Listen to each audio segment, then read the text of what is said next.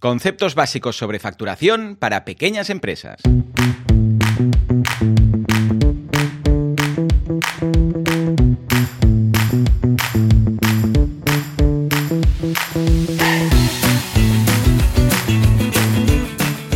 Sage Advice Podcast, gestión empresarial como clave del éxito, es el canal de podcast creado por Sage, el software de gestión empresarial que se adapta a las necesidades de cualquier emprendedor, pyme o despacho profesional. Millones de clientes en el mundo gestionan su contabilidad, facturación, finanzas, recursos humanos y nóminas con nuestras soluciones. ¿Quieres aprender a manejar tu negocio de forma exitosa? Si la respuesta es sí, estás en el lugar correcto.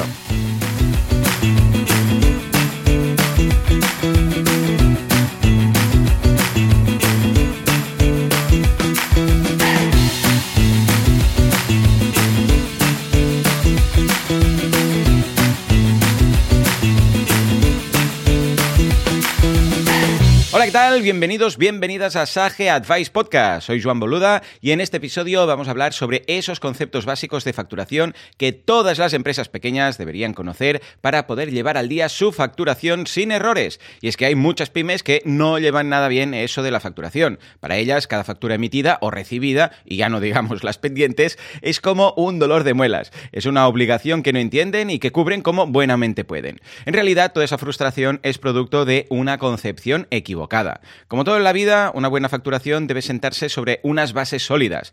Así y solo así es como podremos lograr convertir lo que nos podía parecer una actividad tediosa en una de las herramientas más útiles del negocio.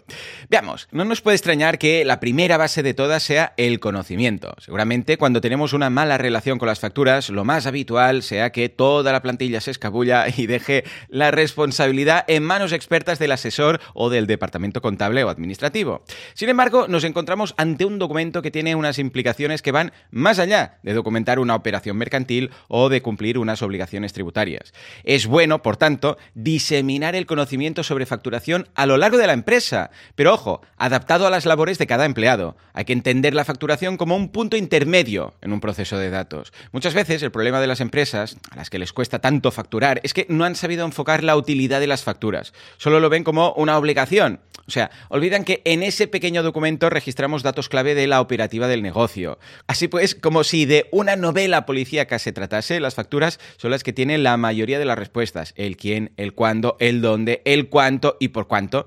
Y nos queda saber los porqués que ha llevado a cada operación. Y eso pasa por relacionar los datos de facturación con otros procedentes de las diferentes áreas del negocio. Por ejemplo, pensemos en un almacén. Las facturas nos van a decir cuándo realizamos un aprovisionamiento de productos, de qué tipo eran, a quién el día que se realizó el pedido, el pago, cuánto costaron, el número de unidades físicas que pedimos. Claro, con todo este tipo de datos podremos cubrir nuestras obligaciones de facturación, pero ojo, nosotros queremos más. Necesitamos saber qué pasó con el pedido que refleja la factura. ¿Llegó a tiempo? ¿Dónde se almacenó? ¿En qué circunstancias? ¿Cuándo salieron los productos del almacén? Y como no, también nos interesa ir hacia atrás y saber por qué pedimos esos productos a ese proveedor y no a otro. ¿Por qué decidimos hacer el pedido en ese momento exacto? ¿Qué condiciones requerimos? Claro, la factura es como un kilómetro cero en nuestros procesos de información. Es un punto de salida y de llegada, una referencia que, de un modo u otro, está marcando el ritmo de trabajo de nuestro negocio y, ojo, aporta coherencia y trazabilidad en los datos. Por eso es tan importante que cada empleado conozca su papel no solo en la facturación, sino en todos los datos internos que acompañan a cada factura, pero que también entienda cómo ese flujo de información afecta a su trabajo y al de sus compañeros.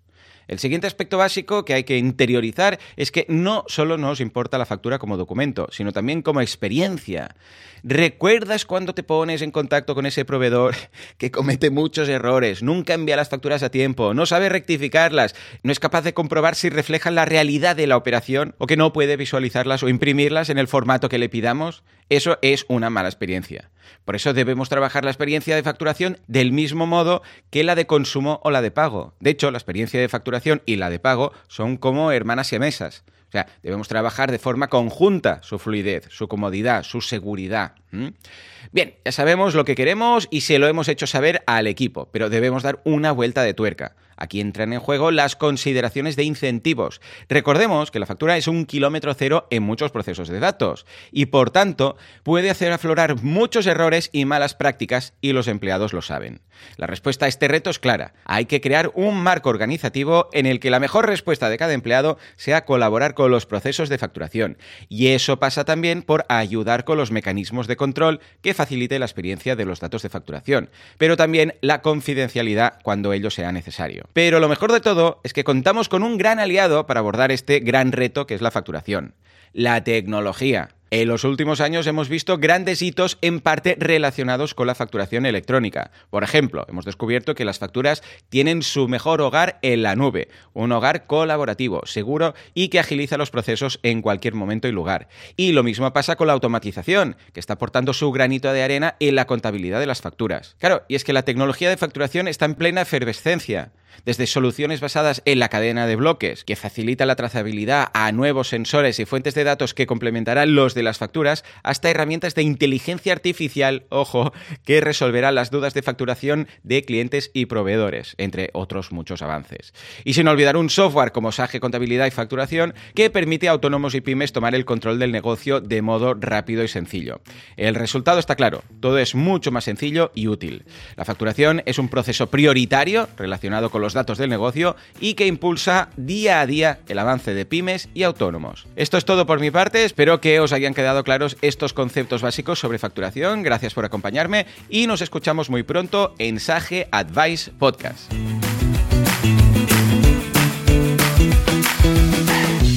Consulta todos nuestros podcasts en el blog Sage Advice dentro de sage.com, donde también encontrarás más consejos para pymes que quieren alcanzar el éxito a través de la gestión empresarial y financiera. Y sobre todo, no olvides suscribirte a nuestro canal para recibir en tu email cada nuevo episodio.